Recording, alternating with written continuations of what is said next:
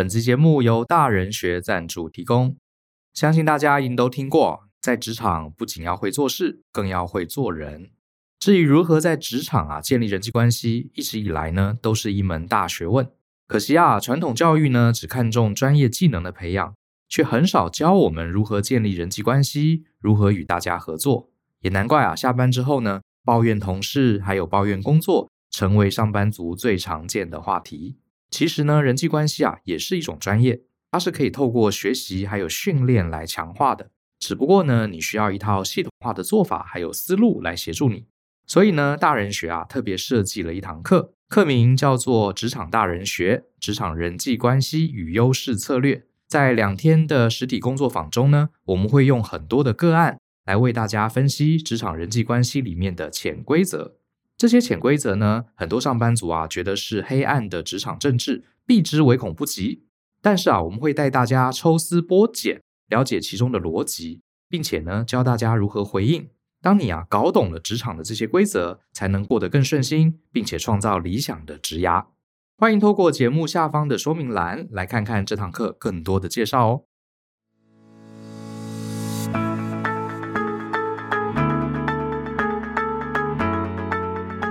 欢迎收听大人的 Small Talk，这是大人学的 Podcast 节目，我是 Brian。前阵子我跟公司的一个年轻同事一起吃饭聊天，他问了我一个很有意思的问题哈，他说：“Brian，你有没有在写日记啊？我现在有在写日记，那你可不可以给我一些建议？我要怎么样写日记才会更有效率？”然后其实我。有写工作日志的习惯，可是它是一个很轻松的，把一些当周发生的事情稍微记录一下而已。严格的说，我并没有真的像大家想的那样子，每天都写日记哈。我没有直接回答他的问题哈，我就反问我这个同事说：“诶，那你为什么要写日记？你期待得到什么样的效果？”呃，这个问题大概我是我常常在反问同学的。结果有这个同事他就回答他说：“哦，我主要写日记啊，是把自己工作还有生活中。”做的不好的地方，自己的缺点，我把它记录下来，然后呢，帮助我以后可以慢慢的改善，成为一个更好的人。哇，我听了之后，呵呵听了之后，我非常有感触哈。为什么？呃，因为我以前也是这样的人，可是我现在不是了。好，这位同事才二十多岁嘛，那我现在是四十多，今年就会满五十。呃，写日记这件事情，他提了，让我重新思考了我自己。二三十年来，对于写日记，对于怎么样让自己成为更好的人这个问题，呃，我内心产生了一些演变哈，所以今天就来跟大家谈谈这件事情。我先讲我当时是怎么回答的哈，呃，我现在的看法是这样子啊，这位同事他想要写日记，他的目的是把呃自己的缺点，把自己值得改善的地方通通列下来，因为他的目的是透过日记，吾日三省吾身嘛哈，让自己将来能成为一个更好的人。如果是这个观点的话，我现在其实不会这样做。好，现在的我不会这样。我先说哦，并不是鼓励大家都不要这样做。哈，这样做绝对是好事。我今天会讲这集的原因，是因为大人学啊，有很多很多的伙伴都是对自己要求超级高，一直努力要成为一个更完整、更完美的人。所以我相信有这样心情的人其实是很多的，因为我们在大人学社团里面啊，常常看到呃有一些伙伴。他会在脸书发表一些文章，会去责怪自己，好，比如说，哎呀，我就是不行，哎呀，我还是不够好，哎呀，我这部分还是有严重的缺失，哎呀，我应该要更努力，哎呀，我这个我还是不行哈，我还是不够毅力坚定什么之类的，哎呀，就是我觉得我们大人学有非常多人都是整天非常高频率的在自我反省的人，老实说，我觉得这件事情啊，我未必觉得是好事。我觉得我们每个人都希望自己更好，这当然是好事。好，可是我觉得凡事讲究一个平衡。如果你对自己人生的看法永远是朝一个完美的方向前进，你永远只看到自己的缺点，我觉得长久以来啊，它未必是一个很健康的状况。而且这样的心态啊，也未必真的会让你更好。好，你反而不一定真的会更好。这个我我待会儿慢慢来跟大家讲我个人的看法哈，大家也听听看你的看法是什么，我们一起来也许来交流一下。我跟我的这个年轻同事说的是，呃，第一个，我现在不做这件事情，因为我发现啊，就算我把我所有的缺点、所有的遗憾都写下来，我通常写了以后也不会去看，哈哈。我讲完，我同事就点点头，因为他发现他自己也不是每次都有去看。第二个，就算我真的天天去看我过去犯的错、犯的缺点，老实说，我也未必能改。而且，就算呢，我真的改了，我也未必能让所有人开心，包含我自己。好，所以讲白了，就是写下来未必去看，看了未必能改，改了未必能让大家开心，大家开心了未必我自己也开心。因为我自己确实以前也干过这样的事情哈。大家可能有上过我的课的人，常常听到我讲美国开国元勋富兰克林的故事嘛。我小时候很喜欢富兰克林哈，我抱着他的自传看了好几遍。我非常印象深刻的是，他十几岁的时候，他就自己印了一张表，叫做美德表。他认为一个完美的人呢，有十三项美德。他这个表格啊，一个礼拜一张哈，他每天就是记录今天礼拜一，我这十三个美德哪些地方有做到，哪些地方没做到。他用这个来 严格的要求自己哈。我当时觉得哇，难怪人家是伟人哈，我也要好好的做。所以我以前也会干这种事情哈，非常专注在自己的缺点。我发现大人学很多伙伴也是这种追求完美的认真好青年。不过呢，现在我年纪比较大一点了。我发现有一东西啊，叫做“完美青年的吊诡”哈，这是我自己发明的，请不用去 Google 这个词。就是说，你越是呃这个反求诸己，你越是在人生事事要求自己成为一个完美的形象，然后你每天都记录自己，我还有哪些地方不完美，你很容易啊，在生活中给了你自己非常高的压力，而且你每天生活中大部分都是挫败。为什么？因为你要求很高嘛，对不对？你每件事情都要完美，所以你自己跟现况相比，你大部分都是没做到的，大部分都是压力的，大部分都是失败的。久而久之，这些失败、这些挫折，它并不会成为你的养分，让你更好。它反而久而久之啊，有一天你搞不好真的开始自暴自弃，开始呢朝一个反向极端去走。比方说，就像是我很想节食，我很想瘦，可是身边通通都是美食在诱惑我。我要告诉自己，不行，我太胖了，我这个不能吃，那个不能吃，我只能喝水。如果你真的能忍住，那也好。可是世上很少人能一辈子靠节食来维持身材，真的很难。你平常可能还稍微忍住，一到同事聚餐，一到过年的时候，哇，美食当前，这个亲朋好友劝你吃东西，结果你终于吃了一口你最喜欢的五花肉，从此内心崩溃了。我是个烂人，算了，我永远不可能瘦。我居然还吃了五花肉，我还喝了奶茶，算了，我这辈子完了。从此开始暴饮暴食，变一个大胖子。本来还没有暴饮暴食的，结果因为自己给自己压力太大，最后崩溃了。哈，自己的自尊心、自己的这个呃期待全部崩溃了。我以前真的就是这样的人，哈，常常这没事自暴自弃，因为给自己压力太大了。可是我自己慢慢随着年龄的增长。我慢慢比较了解自己，也了解这个社会，了解这个世界。我开始懂得学会一件事情，就是要承认自己是有很多缺点，承认自己不可能成为完美的人。第一个承认自己的缺点，第二个承认自己的缺点大部分是无法改善的。好，而且我也不可能这辈子成为一个完美的人，不管是成为完美的孩子，成为完美的老师，成为完美的同事，成为完美的老公。基本上，我再也不把这些完美的形象当做我自己的标准。好，我甚至不把呃我人生中对自己的期待放在修改我的缺点，啊，抑制我的这些毛病上面。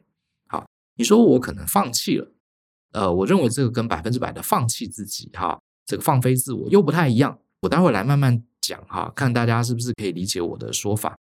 我还是希望我自己能更好，可是我把目标啊放在。比我昨天更好，好，比昨天的我更好。所以，如果我今天有比昨天更进步，不管是在工作能力，或是在生活态度，或是在沟通能力上，我有慢慢的比昨天的我更好，我就开心了，我就一百分了。我不会再放到一个未来的我，啊，十年之后我要成为一个完美版的 Brian，然后我开始跟自己比较啊，我跟那个十年后的我还差好多，好烂，好烂。我已经不干这种事情了。哈哈，我发现，当我转变这个心态之后。我反而更进步了，而且我反而觉得更喜欢自己，更能心平气和的看待自己的不完美，更能心平气和看待这个世界的改变，跟自己的成长是有限制的。那你说，Brian，你这根本就是放弃啊！你明明还有很多缺点，还有很多不足的地方，你就放弃了，跟放飞自我怎么不同？好，我觉得它不一样的地方在哪里呢？在我还是花了很多时间心力让自己进步。只是啊，我把这些心力放在了解我自己的优点在哪里，而且想办法去成长，让我自己的优点更强，或者是让我的优点可以做出更多的贡献，或者是让我的优点去创造出更多精彩的人生体验这几件事情上。我觉得差别就在我们都很努力让自己变好，只是呢，我现在比较懂得让自己的优点更强，影响更多人，创造更高的价值，而不是一直去改掉我所有每一个缺点。至于我的缺点怎么办？好，只要控制它在合理范围，不要违法犯纪，不要持续性伤害别人，不要害自己，搞砸了，让自己人生目标无法前进。简单说啦，你的缺点控制在一个范围内。好，不要把你的人生给毁了，不要大量的去伤害那些人，不要去违法犯纪，我觉得就可以了。这个缺点就是我的缺点，对，我就带着它，就这么回事。我觉得这是我现在比较新的想法，这也是今天我录这集啊，想跟很多大人学的伙伴说，你会搭车的时候，甚至睡觉前来听大人学这样的节目，我相信你一定是希望自己能更好，呃，不管是知识上、身体上，或是呃态度上，你一定是对自己有要求的人。可是我希望各位听众不要陷入那个完美青年的吊诡啊，就是一直心中想一个完美的版本，一直去追，那是非常非常危险的。甚至你因为这样，你反而不会变得更好。我举个例子啊，以人际关系来讲，好，我们都很怕在一个群体里面被人家讨厌，或是被人家说自己有缺点，对不对？像以前的我哈，以前在学生时代啊，或是刚开始上班的时候，只要我发现有任何一个同事他不太喜欢我。甚至不用到讨厌我，甚至只是他对我有点冷漠啊，对我不以为然，或者是对我忽视，我的大脑就会判定，哎，有问题，我的人际关系有问题。你看这个同事，他觉得我哪里不对，有缺点，他很讨厌我，所以我要改。我的大 脑自动启动了一个缺点改善计划。好，我就在想，哎，我到底是哪里不对？为什么他不喜欢我呢？为什么他讨厌我呢？我要怎么改？哎呀，果然，你看，我常常在办公室里、啊，太喜欢聊天了，一定是这个缺点啊。所以你看，比较安静的人他就讨厌我，所以我要改，我要改，我要改。所以我后来想一想，当时的我，如果我们把它讲的比较数值化的一样，就是假设我身边有十个亲近的人，这十个人里面啊，只要有一个人对我的评价不是那么理想，我就会视同破坏了我的目标，因为我的目标就是十个人都要喜欢我才行啊。嗯、有一个人不喜欢我，那就是代表我有问题啊，要改，要研究到底要怎么调整。我要写日记，把我可能的缺点通通记下来，这样子才会让十个人都喜欢我。啊，以前的人我们很容易不自觉的以十个人都要喜欢我来做目标，可是现在的我，呵 呵现在的我啊，我到了一个群体里面，假设我身边有十个人，我只要求做到什么？这十个人里面啊，有三个人，哎，愿意跟我靠近。就是认同我的有三个人就好了，有三个人讨厌我，我可以接受；四个人持平，不认识我，对我没感觉。诶，我觉得我满分嘞。对啊，你想想看，一个群体里面每个人个性都不同，价值观都不同，任意十个人里面有三个人蛮喜欢你的，只有三个人讨厌你哦，啊，只有三个人不认同你哦，然后有四个对你没什么感觉，觉得你 OK，你不觉得这已经很棒了吗？好，我要是能做到这样就不错了。那什么时候我会开始真正反省我的人际关系有缺点呢？就是我身边的十个人有超过一半以上都很讨厌我。好，然后没有人喜欢我，没有一个人认同我。哦，这时候我才会启动我的缺点改善计划。以前是只要有一个人不这么喜欢我，就启动。现在我比较平和了，我要超过一半以上的五个人都很讨厌我，那我可能才认真开始。诶，我是不是有什么缺点？我要不要改一下？啊，绝对不会说一个人不喜欢我，我就开始启动。你自己思考一下，你上一次开始检讨自己的人际关系是为什么？是不是有同事讲了你哪里不对，讲了你哪里不好？那你下次遇到这种事情，你也许不用紧张，你就想这个问题真的很严重吗？大家都这样说我很差吗？哦，只有他一个，好吧，那我就再观察一下，不用急着把他往心里上去，因为还是公司里面还是十个人里面有三四个同事还蛮喜欢我的。然后有另外四五个人对我没什么感觉，持平。呃，真正讨厌我的好，只有一两个。有五个人都讨厌我，我再说吧。就之前有讲过一集哈，我也忘了是哪一集。可是我觉得他那里讲的很好。他说什么样的状况是你发现你成为大人了？就是你的心里的波动非常的低，你不会因为一些讯息、一些小事情，你心里的波动就大喜啊大悲。我觉得大概就是这样的状况啊。你说我人际关系有没有缺点？有，多的是。认识我的人都知道，我人际关系还是有缺点的。可是呢，我是不是每个都要改？哦，没有。我承认，我本来就不完美啊，我本来就会有缺点啊，我本来有些时候就是不对的。可是十个人里面有三个人认同我，那也 OK。只有三个人讨厌我，四个人对我没什么感觉，没有受到我的伤害，呃，也没特别喜欢我，我觉得这样可以了。好，我不会去写日记，去想要让十个人都喜欢我。我觉得，当我改变这样的态度之后，我舒服很多，反而我更知道，我更知道怎么样去平衡。我在公司、在家里、在各式各样的场合的一个人际关系，好，呃，我想大家应该可以理解。你把自己设定的太高标准，你除了整天抱怨自己之外，你会变成一个非常不稳定的个性的人。好，而且你最后真正大家会更喜欢你吗？搞不好那本来三个很喜欢你的人，突然觉得你怪怪的，也不喜欢你了。啊啊，这是很有可能的。我再举一个例子好了。这是发生在我大学的时候，哈，呃，我大学时候参加慈幼社，那是一个好几百人的社团，哈，我在里面认识很多很多朋友，而且我们那个社团因为常常要办很多很大型的活动，所以我们的舍友啊，大家的这个 bonding 啊是非常紧密的，哈，因为大家要一起工作，一起办活动，要为了给我们服务的这些小朋友或是孤儿一个更好的环境，所以我们对内办活动的时候，学长姐是非常有权威的，哈。他对我们的要求，对我们的训练都是很到位的，一点都不像是一般大学的社团。呃，那当时呢，我就记得有一个我非常尊敬的学姐，这个学姐我很尊敬她，她大我两届。好，细节我就不交代。总之呢，就是我透过别人，啊，透过另外一个同学听到这个学姐，我很尊敬大学姐讲了我一个缺点。她说，Brian 有一个很严重的缺点，就是总是说的比做的多。哇，我当时。辗转听到这个大学姐给我这个评语啊，我真的非常非常受伤哦。我觉得糟糕，我这个人的缺点被看到了，啊，被发现了，而且连大学姐都这样觉得。就是 Brian 这个人呢，他说了很多，却做的很少。好，那是我大概才大二吧。我听到这件事情，我就觉得天哪，不行！啊，我一定要改，我一定要改。那说太多，做太少。我当时的想法是我一定平常讲太多的事情了。啊，因为我当时在社团，我还要念书嘛，所以社团本来参加的就只有每个礼拜一天而已，所以我也很难做更多事情。所以那学姐会这样说，我说的多，做的少，一定是我说的太多了，我太常在这些社员面前发表我的看法，发表我的想法，我说太多了，因为我不可能做更多，所以我就要说的少一点，这样才不会变成被别人当成一个说的多、做的少的人。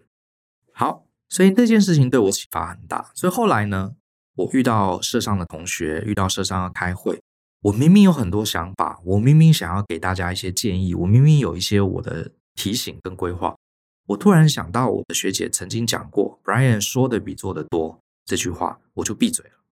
好，我就闭嘴了。后来呢，我在社团里面呢、啊，我就觉得那段时间我变得很疏离。其实现在想想，是我自己造成的。我参加什么活动，突然间我都觉得我不应该讲话，我不应该讲话，不应该做。而且有时候很多想法我还要闭嘴，好，因为我就是不想改掉我这个缺点嘛。好，简单的说，呃，这件事情也是后来导致我就离开社团的原因。我到大二的时候，呃，才第一个学期没多久，我就突然觉得这个社团我不想待了，因为我在里面待的并不舒服。好，所以后来我就慢慢离开，离开这个社团，这是蛮可惜的一件事情。现在回头想想，可是这个问题我真的有改吗？其实老实说，我也没改。好因为我后来想通了这件事情，呃，我怎么去思考这件事情呢？假设我今天哈说了很多话，我今天也做了很多事，可是照学姐对我的看法是，我说跟做的比，假设是十比一，说了十件事情，只做了一件事情，确实这个人是说的比做的多。可是我后来想通了，我这个人呢，也许啊，就是透过说话来理清我的思考，确实哈。我当时也讲过，我在当工程师的时候，我发现我喜欢工程师的工作，可是我发现我对着电脑的时候，我反而很难思考。我是一边跟人讨论事情的时候，我的脑筋特别聪明，所以我可能天生呢就是一个需要透过语言、透过跟人交流、透过跟大家集思广益，反而会让我想出好点子的人。所以我可能天生就是说比做要多的人。当然，有一些人是做的多，说的少啊，这样的人也很棒。可是并不代表谁比谁了不起，只是说我们天生就是不同的人。所以那我后来就想通啦，我就想说，诶，如果我是一个说十件事情只会做一件事情的人，那如果我说一百件事情，那我不是也完成了十件事情吗？就是说我透过量取胜嘛。好，这是第一个，所以它不一定是一个缺点，这是我后来很多年之后我才想通的。好，并不是说说的比做的多，我就应该闭嘴不说，那这样你反而做的更少，你反而对大家的贡献更少。如果我的优势、我的天赋跟热情就是说话，那我就尽量说更多一点啊。好，虽然说跟做是十比一，那我说了一百件事情，那我也做了十件事情，那这样子也比我原来只做一件事情要多更多，不是吗？我对大家的贡献，我最后的完成的工作的总量还是很高啊，所以我就突然这样想通了。好，第二个，如果我是一个擅长说的人，那我是不是可以去从事一个很需要说的工作呢？比方说我去当顾问，比方说我去当讲师，因为顾问跟讲师本来的工作就是透过语言来传递知识的力量，然后让真正需要执行的人可以执行得更好。对不对？就像我们不会说，哎，这个篮球教练你怎么自己都不投篮，你都叫别人去投篮？足球教练你怎么自己都不踢球，你一直叫别人踢？健身教练你应该自己去举重啊，你怎么一直叫你的学生去举？你都光说不练，话不是这样讲嘛？对不对？我们都知道这是在搞笑。哎，我就可以从事这个教练或是顾问或是讲师的工作，我就是专门帮助大家把这些需要。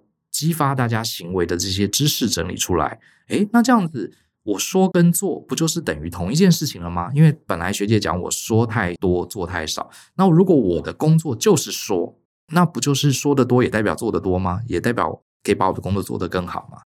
当我想通这一点，当时心里的这个纠结啊，就突然解开了。好，它其实不是一个缺点，它只能说是我的特质。如果你硬去改。改的不伦不类，你反而最后好终结下来，你对这个社会是没有贡献的。好，因为你都不说了，你也没提任何意见，你也不去提醒大家做错的地方，你只是参加会议，在那边闭着嘴不讲话，这样有什么意义呢？你真的又帮助到了谁？好，就算我说是十做之一，我还是对大家很有贡献呢、对不对？好，所以现在如果再有人说啊，Brian，你说的比做的多。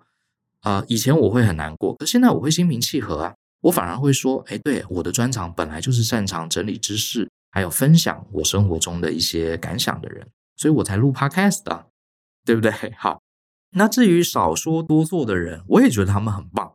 可是呢，我这种多说少做的人呢，也有我的贡献啊，对不对？也有我的贡献。像我的学生就非常厉害，很多时候我跟他们聊一聊，结果他们执行力非常强，找到了更好的工作。想通了一些人生纠结的事情，或者是他听了我跟舅的建议，真的去创业，而且赚了很多钱，帮助了很多人。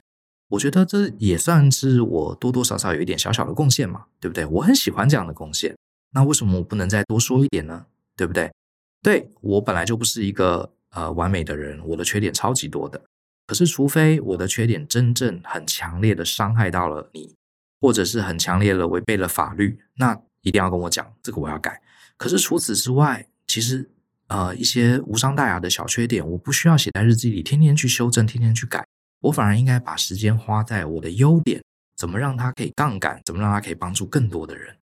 呃，这个心结其实在我心里留了至少十年以上哦。所以我后来一直到上班的三十岁之前，我都很压抑想要说话的这个冲动。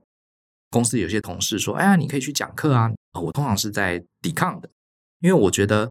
工程师就应该好好做，还在台上讲那么多，一定会被别人家讲说说的多做的少。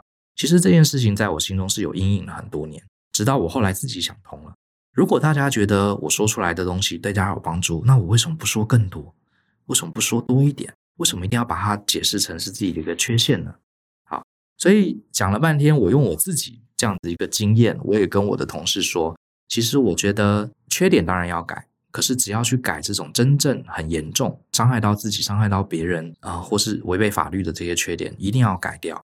可是事实上，大部分人其实并没有这么多的缺点。你整天把你在职场里面，或是别人给你的一些负面的 feedback，当成你经营人生的主轴，我觉得这是可惜的。好，我们活在世界上，人生都只有一次，每个人本来天生就有缺点，可是你怎么不去想想，你也有一些优点？你应该怎么样让你这些优点发挥得更好？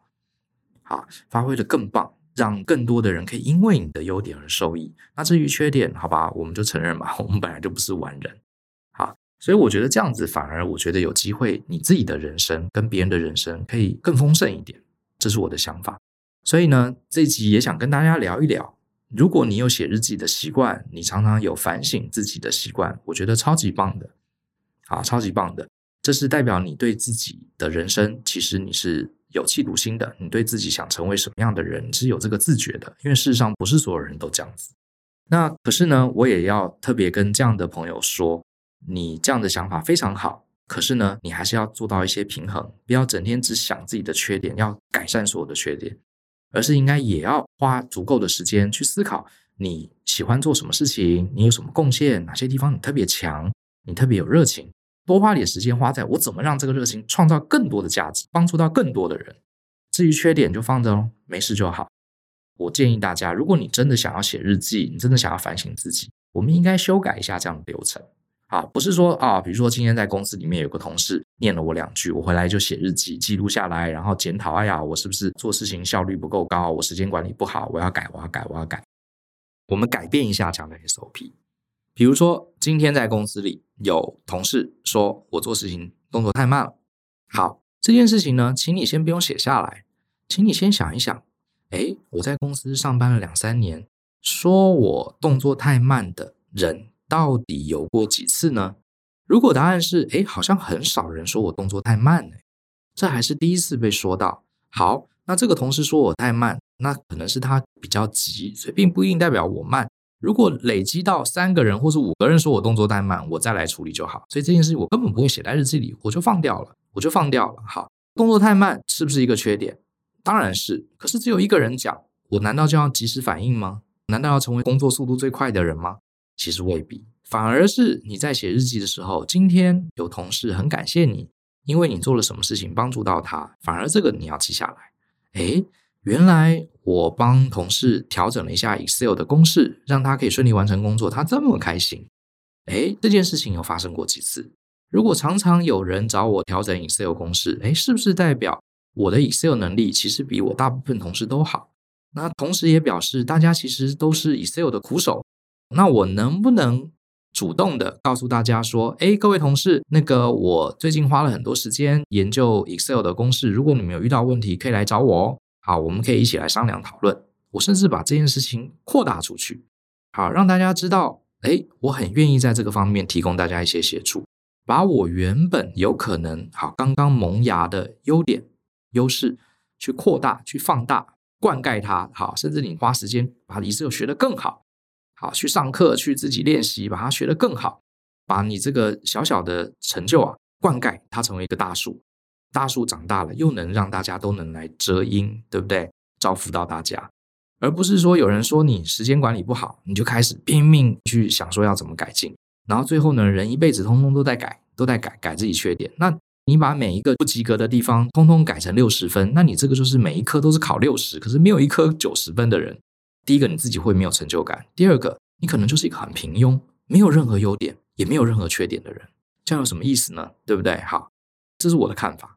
所以我觉得要反省自己是对的，可是不光是反省自己的缺点，更要反省自己的优点，要去检讨，要花精力去让自己成长是对的。可是不要只去让自己的缺点受控制，也要让你的优点可以萌芽，可以灌溉它，可以茁壮，让它造福更多的人。我觉得这样子你的生命才会更有意思，好不好？因为终究没有人是完美的嘛，对不对？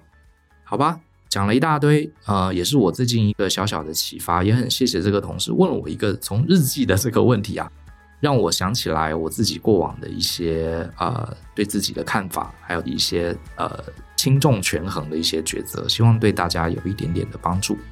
相信思考，勇于改变，希望大家喜欢我们的节目，那我们下次见喽，拜拜。